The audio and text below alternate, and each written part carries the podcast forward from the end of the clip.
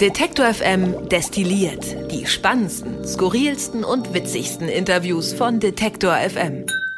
Es ist November, ich sage herzlich willkommen und hallo in unserem kleinen, aber feinen Haus-Podcast hier bei Detektor FM. Die erste Novemberwoche ist auch schon wieder vorbei und ich habe mir natürlich einen Gast eingeladen. In dem Fall ist das auch vollkommen korrekt. Stefan ist da. Hallo Stefan. Hallo Christian. Du bist wieder da. Du, dich hat's ein bisschen rausgehebelt. Du warst mal, lagst krank im Bett. Ja, ja tatsächlich äh, zwei Wochen, ja. äh, auch mit Quarantäne und alles, was dazugehört. Oh, ja. ja. Mhm. Genau, ich war ein bisschen draußen, bin aber jetzt wieder komplett drin. ähm, diese Woche auch die erste Woche wieder hier vor Ort am Arbeiten und ich habe sehr vermisst. Ah, das, das, muss ich jetzt sagen. das, das steht nicht in deinem Arbeitsvertrag, nein. Aber lass uns tatsächlich auch noch ein bisschen zurückgucken. Als du nämlich äh, krank warst, waren wir in Frankfurt, in Frankfurt am Main bei der Buchmesse. Und das war für uns als Detektor-Team seit zwei Jahren die erste Buchmesse mal wieder. Denn äh, sie hat stattgefunden, ein bisschen kleiner, bisschen reduzierter. Ich glaube, an den Besuchertagen waren nur so 25.000 Leute da. Sonst waren es ja irgendwie mal 80 bis 100.000 an einem Tag, so Samstag, Sonntag. Wie ist es denn dir ergangen? Wie hast du uns erlebt? Die äh, ja auf der Messe waren. Du wärst normalerweise mitgekommen, du wärst genau, auch äh, ja. Teil des äh, Buchmesseteams gewesen, hast auch viel in der Vorbereitung gemacht und dann warst du ans Bett gefesselt. Richtig. Also ich hatte ja sozusagen von vornherein so ein bisschen diesen Inside-Blick in der Vorbereitung und wusste, was alles ansteht, wusste, dass wir sehr viele Interviews führen wollen, dass natürlich viel vorbereitet wird. An der Stelle vielleicht nochmal Danke an das großartige Team, das vorher diese überhaupt möglich gemacht hat, dass im Prinzip mehr oder weniger diese Fließarbeit an Interviews dann zustande kommen konnte und aber dann auch in guter Qualität.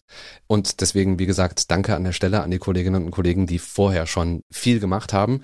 Das ja, war insgesamt muss man sagen, glaube ich, eine wahnsinnige Teamarbeit. Ne? Das äh, richtig. kann man, glaube ich, so festhalten. Also sowohl im Vorfeld als auch vor Ort. Wir waren mit 14 Leuten, ich habe es nochmal auf dem Foto durchgezählt, es waren wirklich 14 Leute, die dort vor Ort in unterschiedlichsten Funktionen dann irgendwie geholfen haben. Ja. Und dann habe ich im Prinzip alles über die Kanäle, über die ihr im Prinzip dann alles von der Buchmesse nach außen getragen habt, auch mitbekommen. Auf der einen Seite natürlich der Stream. Wir haben live gesendet oder ihr habt live gesendet äh, von der Buchmesse jeweils von 15 bis 19 Uhr bis Samstag dann einschließlich. Und das war natürlich spannend, da die Interviews dann live zu hören, aber dann natürlich auch aufbereitet in den einzelnen Podcast-Folgen. Und das war natürlich total spannend. Also ich habe über den Feed, also wer N99 abonniert hat, der hat dann quasi alles bekommen, die volle ja, Ladung. Genau. Hat sich übrigens bei mir auch einer beschwert, an der Stelle äh, Entschuldigung, der unseren allgemeinen Podcast-Feed abonniert hat und dann meinte, hey, ihr jagt hier über 40 äh, Interviews von der Buchmesse. Ich muss erstmal für ein paar Tage deabonnieren und dann mache ich es wieder, aber im Moment, das erschlägt mich gerade so. Äh. Mhm, ja, es waren wirklich vier bis fünf Folgen oder mehr am Tag, ne, ja, die rausgejagt ja. wurden. Und ist natürlich viel zum Nachhören. Ich glaube, das konnte man in dem Fall war es bei mir auch so, dass ich nicht alle Folgen mir angehört habe, aber ich war natürlich total glücklich zu sehen von außen und mitzubekommen, wie das Team vor Ort arbeitet. Es gab über Instagram viele Stories auch dazu.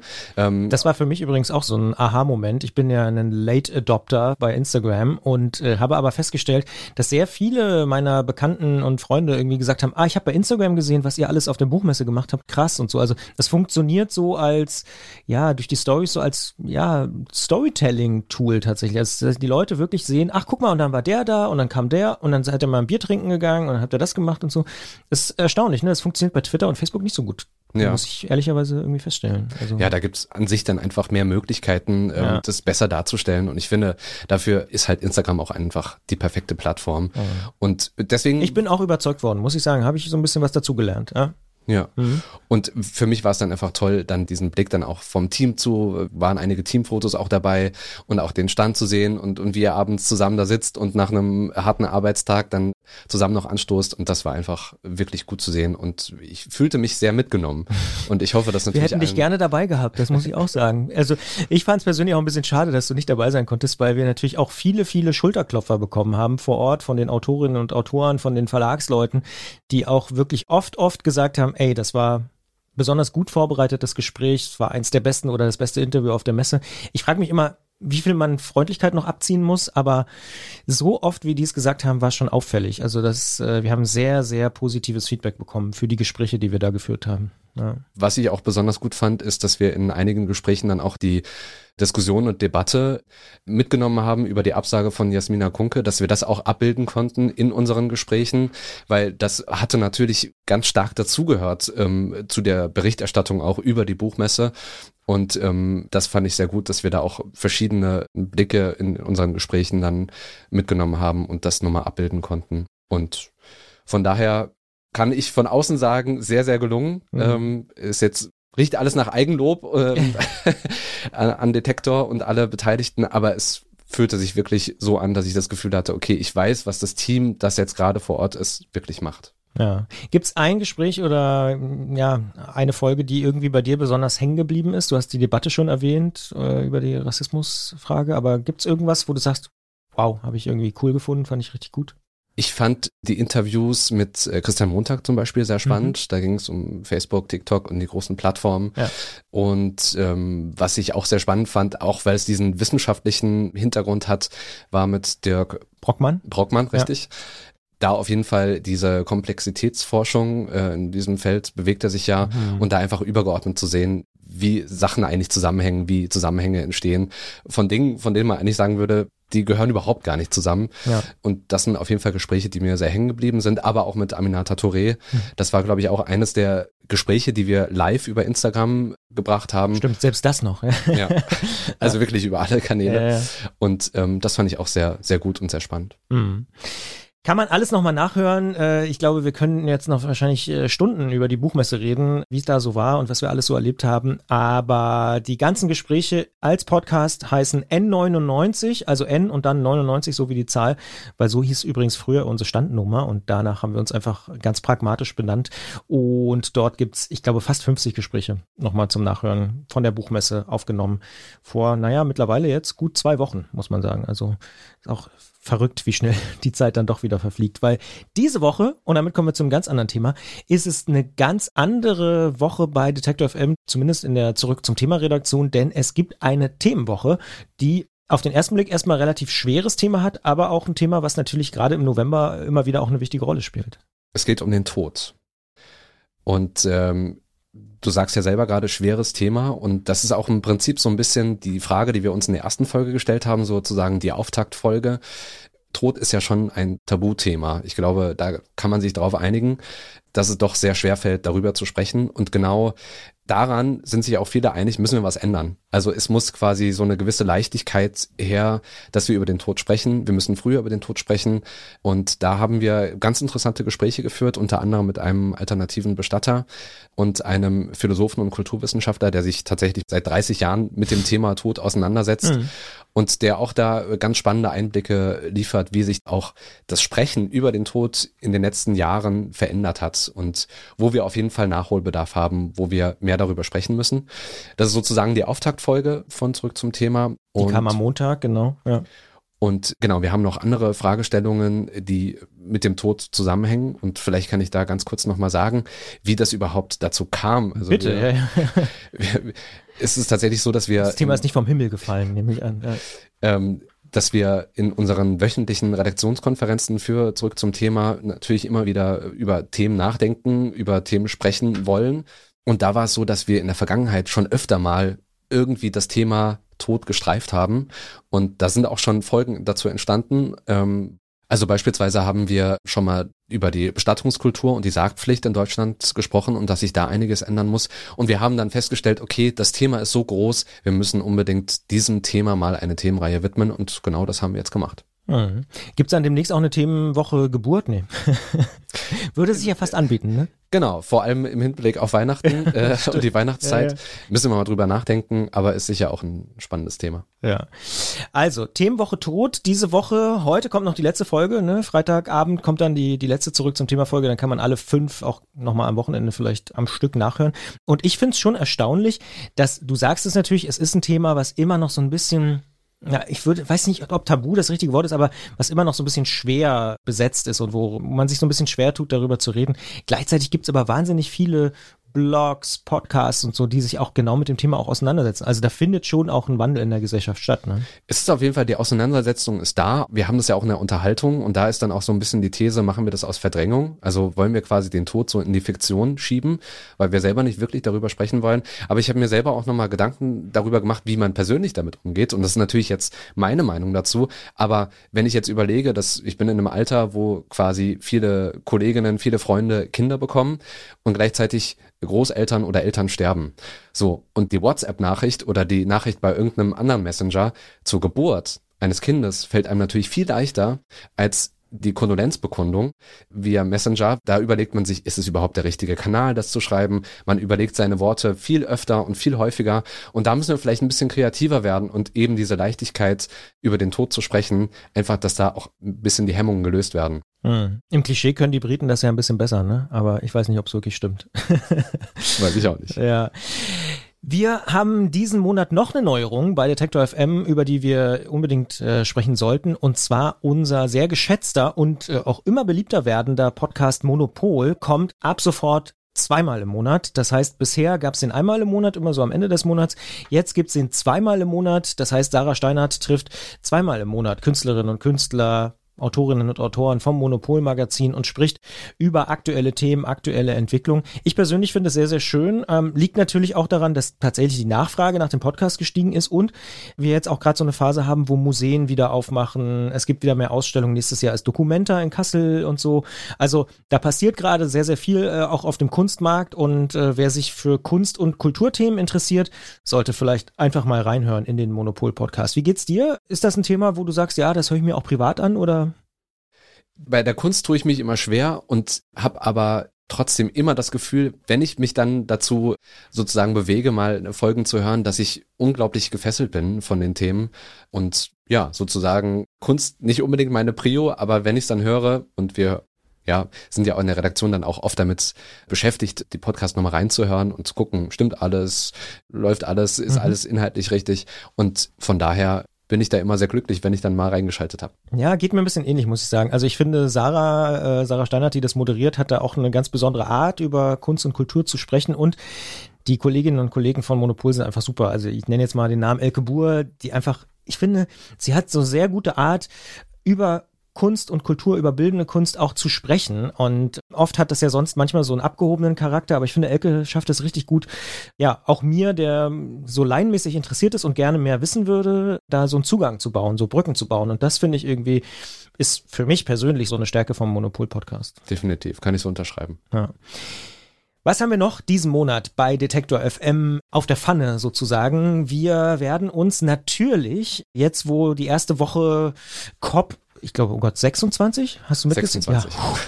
COP 26. Man könnte auch einfach sagen, Weltklimagipfel in Glasgow äh, stattfindet. Die erste Woche ist fast vorbei. Die Staats- und Regierungschefs waren schon mal da. Am Anfang der Woche haben irgendwie ein paar Reden gehalten. Angela Merkel hat nochmal betont, wie wichtig der Markt ist. Prinz Charles übrigens auch. Also vielleicht ist da nochmal was zu hebeln, sage ich mal, mit der Wirtschaft und privaten Investoren und solchen Sachen. Aber dieser ganze Klimagipfel, der Weltklimagipfel und natürlich die ganze Debatte darüber, 1,5 Grad Ziel und so weiter, Greta Thunberg, die auch vor Ort war und so, wird uns natürlich auch in verschiedenen Podcasts beschäftigen bei Detector FM. Ne? Genau, also vorab haben wir schon in zwei Folgen, einmal im Forschungsquartett, aber auch im Spektrum-Podcast darüber gesprochen und so ein bisschen auch abgebildet, was sind die Erwartungshaltungen eigentlich an die Klimakonferenz. Und da gibt's ja auch, sage ich mal, ein sehr differenziertes Bild. Also die einen sagen, naja, hm, sind skeptisch gestimmt und die anderen sagen, naja, schon skeptisch, aber ja, es kann trotzdem sein, dass da einiges in Bewegung kommt und dass wir doch dem Ziel da irgendwie zumindest näher kommen oder vielleicht doch irgendwie Wege finden, wie wir es hinbekommen. Und dann in Mission Energiewende, natürlicherweise, werden wir dieses Thema behandeln. Dann eher am Dienstag, also in einigen Tagen, quasi so zur Mitte des, ähm, hm. der Klimakonferenz. Als Zwischenbilanz sozusagen. Genau. Ja. Äh, Zwischenbilanz äh, zu ziehen, wie weit sind wir eigentlich und ich denke, zurück zum Thema werden wir mit Sicherheit auch nochmal drauf blicken, vor allem dann, wenn die Klimakonferenz vorbei ist und mit Sicherheit auch nochmal eine Bilanz ziehen können. Ja, und im Brand 1 Podcast wird es natürlich auch eine Rolle spielen, denn da ist der aktuelle Titel, das weiß ich natürlich äh, als derjenige, der das Ganze äh, ja auch präsentiert und moderiert, da ist der aktuelle Titel ökologischer Umbau. Das heißt, da geht es natürlich auch sehr, sehr stark um das Thema Klima und vor allen Dingen die Frage, wie die Wirtschaft sich auch beteiligen kann am ökologischen Umbau. Und die Frage natürlich, wie Ökonomie und Ökologie zusammengeht, wie gut und äh, wo es welche Hürden gibt. Absolut. Und dann haben wir hinten raus eigentlich nur noch einen wichtigen Hinweis für alle die, die, ja, ich sag mal zufällig Ende November in der Nähe von Leipzig sein sollten, weil das wird in dem Fall notwendig sein, wenn ihr da dabei sein wollt. Wir feiern nämlich den zwölften Geburtstag von Detektor FM im Ilses Erika. Das ist, ja, muss man schon so sagen, ein legendärer Indie-Club in Leipzig, vielleicht der legendäre Indie-Club in Leipzig überhaupt. Und da dieses Jahr alles ja so ein bisschen anders ist, haben wir uns entschieden, wir machen es relativ einfach. DJs von uns, Detective FM DJ-Team, die Bar ist offen, 2G, Wer reinkommt, kommt rein. Kommt gerne vorbei. 27. November ist das Datum. Wir feiern zwölf Jahre Detektor FM. Es ist auch ein bisschen verrückt, dass wir jetzt schon zwölf Jahre alt werden.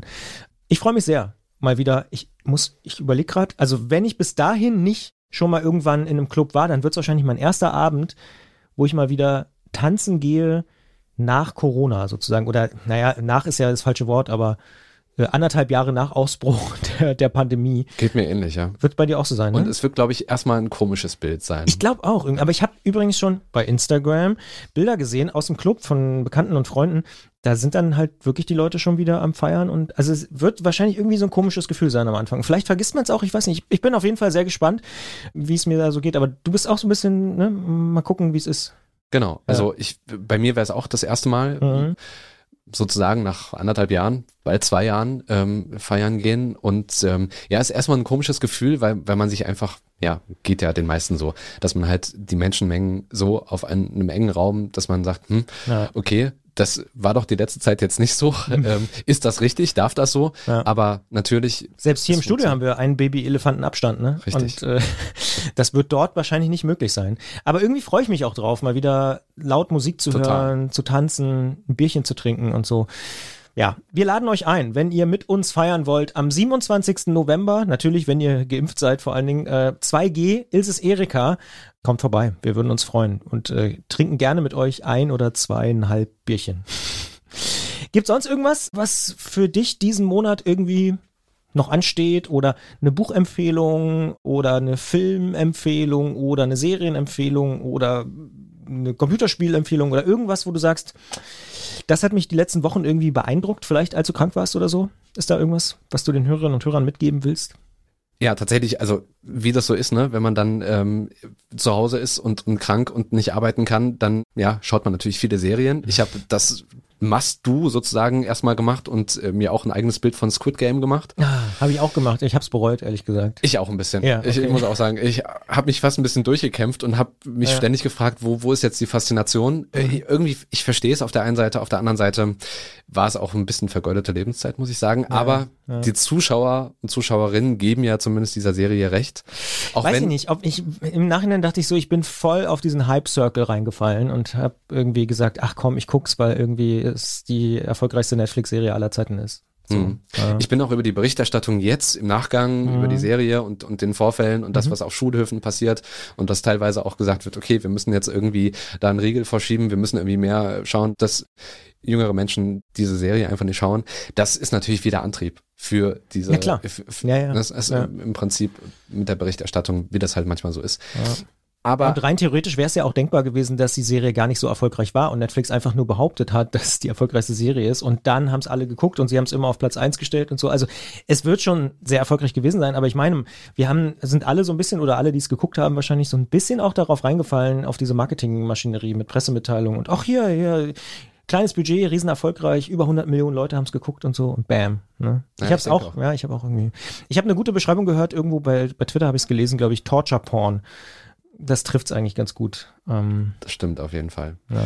Aber hast du auch eine ne gute ja, Empfehlung? Ab, genau. Abgesehen davon, und wir haben jetzt im Prinzip den gleichen Fehler gemacht, wenn wir ja. in den letzten zwei Minuten genau darüber gesprochen. Klar. An dieser Stelle, alle, die das hören, tut uns leid. Ich habe Kevin Kühnert die Doku gesehen. Habe ich auch gesehen, sehr Und ja. habe tatsächlich auch mit ähm, Anja Bolle, die bei uns für Was läuft heute zuständig ist, auch genau darüber gesprochen. Und das Witzige war, dass sie auch gesagt hat, das ist die erste Doku, die sie gebinged hat. Okay. Und mir ging es auch ganz ähnlich. Ich habe die auch relativ schnell durchgeschaut und war auch wirklich sehr begeistert. Und das Spannende daran ist, dass äh, Anja Bolle die Chance hat, für die Bonusfolge von Was läuft heute auch mit den Machern von der Doku zu sprechen. Und da bin ich auf jeden Fall auch sehr gespannt drauf, auf diesen Blick hinter die Kulissen in der Bonusfolge von Was läuft heute. Ja, ich fand's auch eine gute Doku, muss ich sagen. Aber also ich habe die, glaube ich, innerhalb von einer Woche oder so geguckt und ich wollte sie dann auch zu Ende gucken, aber gebinged so weit würde ich jetzt nicht gehen. Aber dich hat so richtig reingezogen, oder? Auf jeden Fall, aber ich muss dazu sagen, ich hatte auch die Zeit. ja, okay, das ist vielleicht natürlich auch ein Punkt, wo man definitiv ja gucken muss, ob man die Zeit überhaupt hat, um, um dann alle Folgen, ich glaube sechs sind es insgesamt, ne, irgendwie mhm. am Stück zu gucken. Aber er hat aufgehört zu rauchen. Hast, ist dir auch aufgefallen, ne?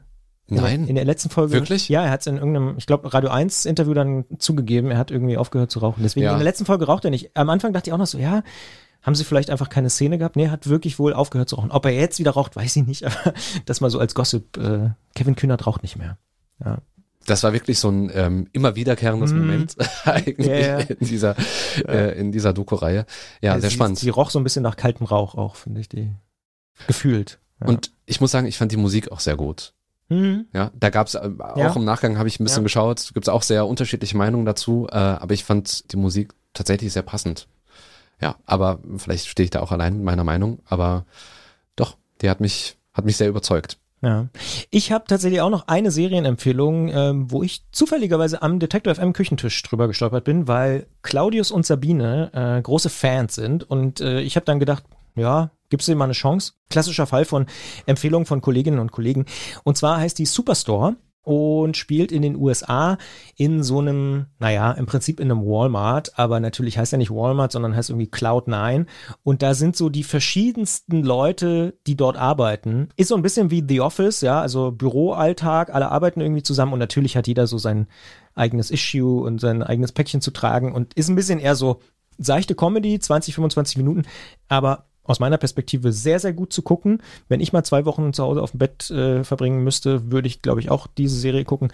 Ähm, easy peasy mal zu machen und sehr liebevoll gezeichnet. Also so der überambitionierte Chef, der irgendwie morgens immer reinkommt und irgendwie so eine Motivationsrede hält und so. Also so ein bisschen auch natürlich irgendwie so eine Nabelschau auf die amerikanische äh, Supermarktkultur und so. Sehr, sehr empfehlenswert. Superstore heißt die. Habe ich sehr schnell sehr viele Episoden durchgeguckt, obwohl ich nicht krank war. Sehr gut. Ist notiert. Ist notiert. In diesem Sinne sind wir auch raus für den November 2021. Das heißt, dieses Jahr gibt es noch eine Folge Detective M destilliert, dann Anfang Dezember, wenn wir dann schon zwölf Jahre alt sind. Völlig verrückt. Kommt vorbei, wenn ihr in der Nähe von Leipzig sein solltet. Am 27. November feiern wir in Ilses Erika den 12. Geburtstag und wenn ihr wollt, hören wir uns in einem Monat hier in diesem Podcast wieder. Ich sage vielen Dank, Stefan. Gerne. Danke. Alle Beiträge, Reportagen und Interviews können Sie jederzeit nachhören im Netz auf detektor.fm.